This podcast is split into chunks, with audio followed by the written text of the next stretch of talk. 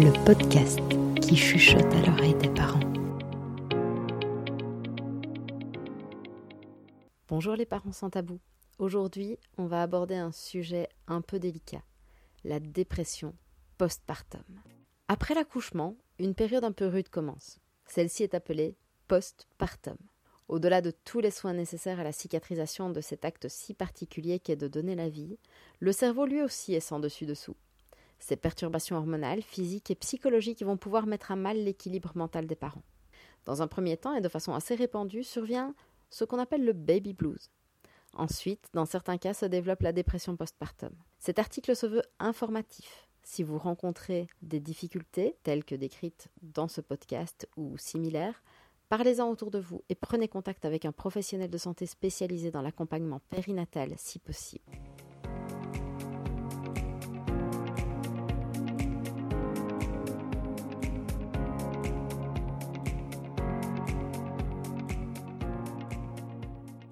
Le baby blues. Le premier phénomène le plus connu d'ailleurs est celui du baby blues. Il affecte entre 15 et 85% des femmes dans les 10 jours suivant la naissance de l'enfant et intervient fréquemment autour du cinquième jour après l'accouchement.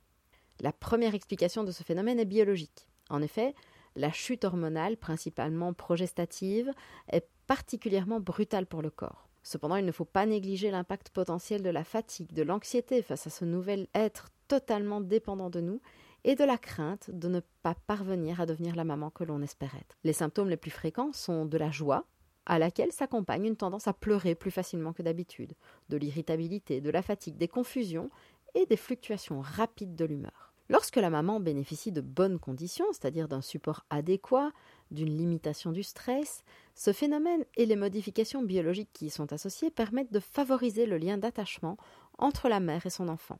Par contre, lorsque le support n'est pas adéquat, la réactivité émotionnelle augmente la vulnérabilité au développement d'une dépression postpartum.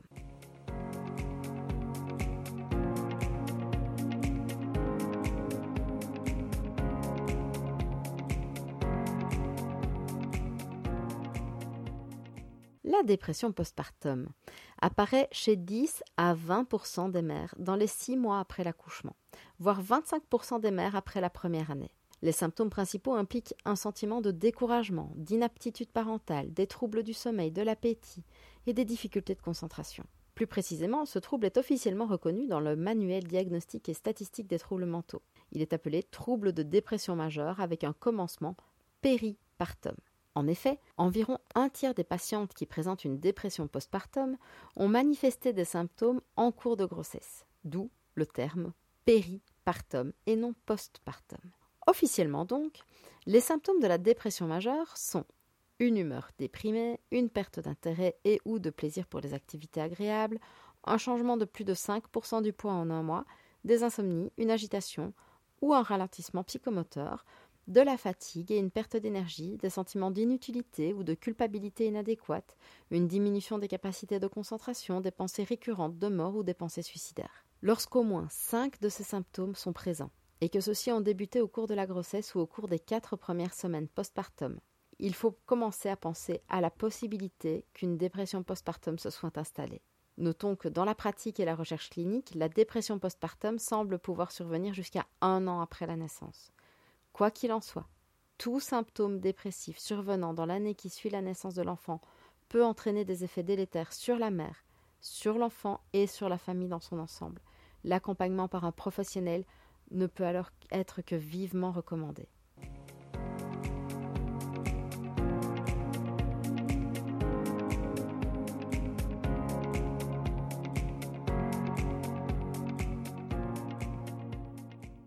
Est due la dépression postpartum? Eh bien, cette pathologie est à la fois liée à la chute hormonale, qui offre un terrain propice, mais elle est surtout liée aux paramètres psychosociaux qui entourent la mère. Un facteur de risque majeur pour le développement d'une dépression postpartum est le stress et le fait d'avoir vécu précédemment des événements de vie difficiles.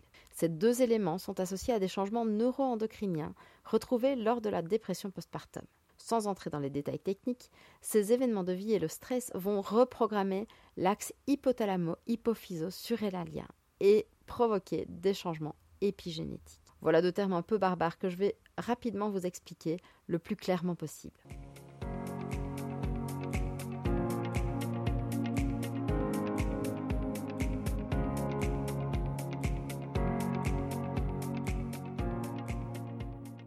L'axe connu sous le nom de axe HPA, donc l'axe hypothalamo-hypophyso-surrénalien, est un système cérébral complexe impliqué dans la régulation des réponses que notre cerveau va produire face au stress. Lorsqu'il est activé, l'hormone du stress, le cortisol, va être sécrété. Lorsque cet axe est activé de façon répétée, son activation et sa régulation risquent de connaître des dysfonctionnements, entraînant une certaine vulnérabilité pour la régulation des épisodes stressants rencontrés ultérieurement, voire une fragilité potentielle pour certains troubles psychopathologiques.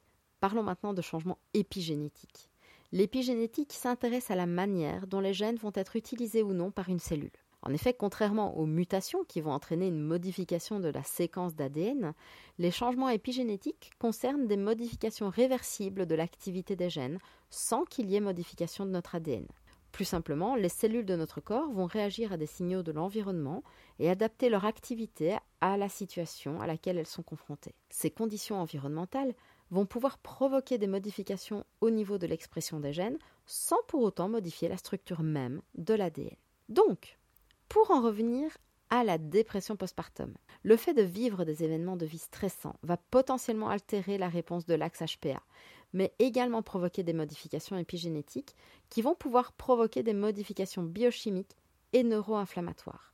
Ces modifications vont alors ouvrir une brèche pour le développement éventuel de symptômes dépressifs péripartum. La dépression postpartum n'est pas un trouble à prendre à la légère. En effet, il peut engendrer des drames, étant responsable de 20% de la mortalité postpartum, mais est également lié à la présence de difficultés comportementales, émotionnelles et de développement cognitif chez l'enfant.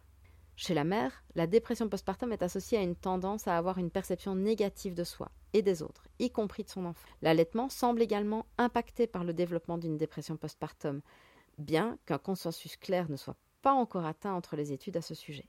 Néanmoins, il semble intéressant de rapporter que certaines études montrent un effet protecteur de l'allaitement sur le développement d'une dépression postpartum. À cet effet, on va faire une petite parenthèse sur l'effet protecteur de l'allaitement contre cette dépression si vous le voulez bien.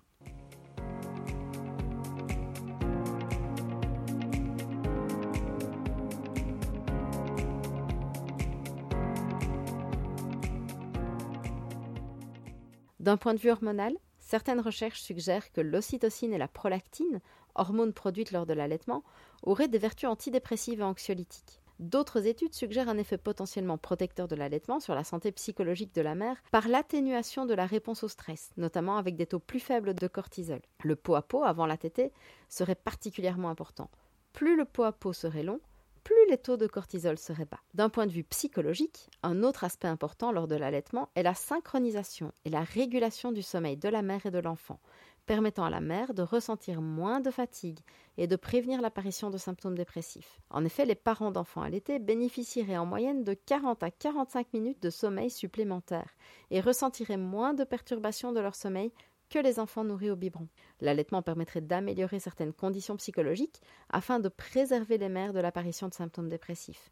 Un sentiment d'auto-efficacité, une meilleure confiance en soi et moins d'irritabilité pendant le nourrissage. Il y aurait également une plus grande implication émotionnelle et une meilleure réactivité entre la maman et l'enfant, avec plus de contact physique, plus de vocalisation, de jeux positifs et une plus grande sensibilité de la maman face à la détresse de l'enfant.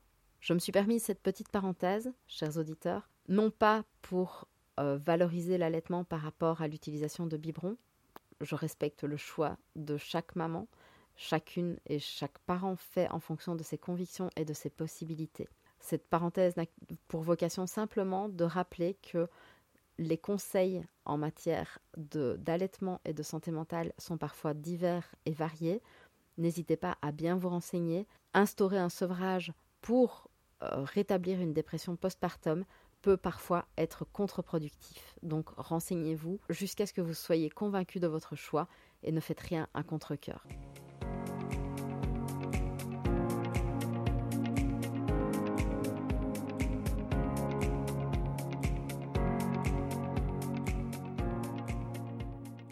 Au-delà de l'allaitement, un effet de la dépression postpartum est également observé sur le parentage. En effet, les mères souffrant de dépression postpartum auraient tendance à être moins rigoureuses sur les visites de santé, la vaccination, l'utilisation de dispositifs de sécurité pour la maison, sur le placement sécuritaire du bébé pour dormir ou encore sur l'utilisation correcte des sièges de voiture. Des effets ont également été observés sur la manière dont la mère va interagir avec l'enfant, avec une hostilité plus importante, une réponse moindre aux signaux de l'enfant et moins de coordination avec le toucher et le regard de l'enfant. Enfin, dans les cas les plus extrêmes, la dépression postpartum est associée à des risques plus élevés de négligence, voire d'abus sur les enfants. Et quels sont les effets de cette dépression maternelle sur les enfants? La présence de symptômes de dépression chez la mère a été associée à la manifestation de difficultés comportementales chez le jeune enfant, et ce jusqu'à l'adolescence. La sévérité et la chronicité des symptômes dépressifs semblent également jouer un rôle important à ce niveau. D'un point de vue cognitif, le langage et le quotient intellectuel semblent également affectés par la présence de symptômes dépressifs maternels, et ce jusqu'à l'adolescence à nouveau. Une hypothèse serait que les mères atteintes de dépression postpartum auraient moins tendance à proposer ou à créer des opportunités d'apprentissage. À nouveau, la chronicité et la sévérité semblent au cœur de ces effets. Enfin, d'un point de vue physique, la présence de dépression postpartum sévère et chronique a été associée à un moins bon fonctionnement cardiovasculaire, des taux plus importants d'infections gastro-intestinales et d'infections respiratoires ou encore à des effets potentiels sur la croissance.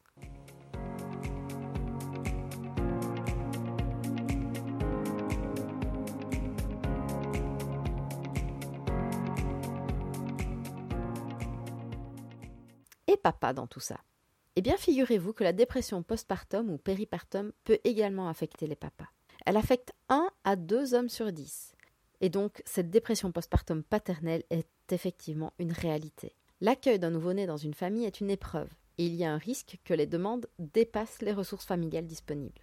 La dépression postpartum est une pathologie connue et reconnue chez la mère, d'ailleurs celle-ci est un facteur de risque de développement des symptômes dépressifs pour le père. Nous avons passé en revue les conséquences potentielles de la dépression postpartum maternelle, mais celle développée chez le père ne laisse pas non plus l'enfant et la famille indemnes. En effet, la dépression postpartum chez le père peut interférer avec le développement de l'enfant, son attachement et sa santé mentale à court, moyen et long terme.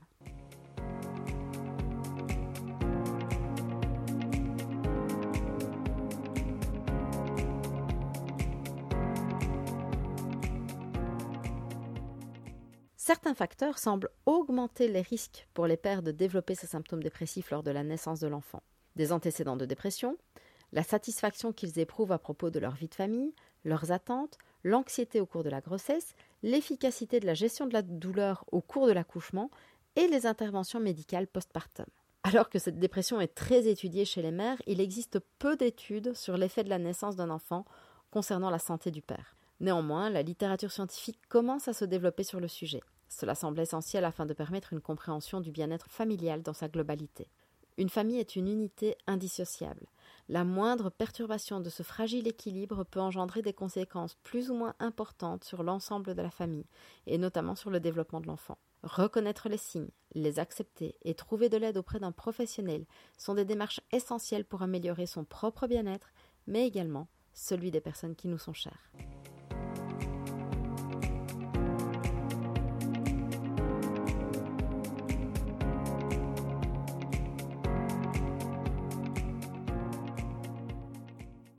Voilà, chers auditeurs, j'espère que ce podcast aura pu répondre à certains de vos questionnements concernant la dépression postpartum.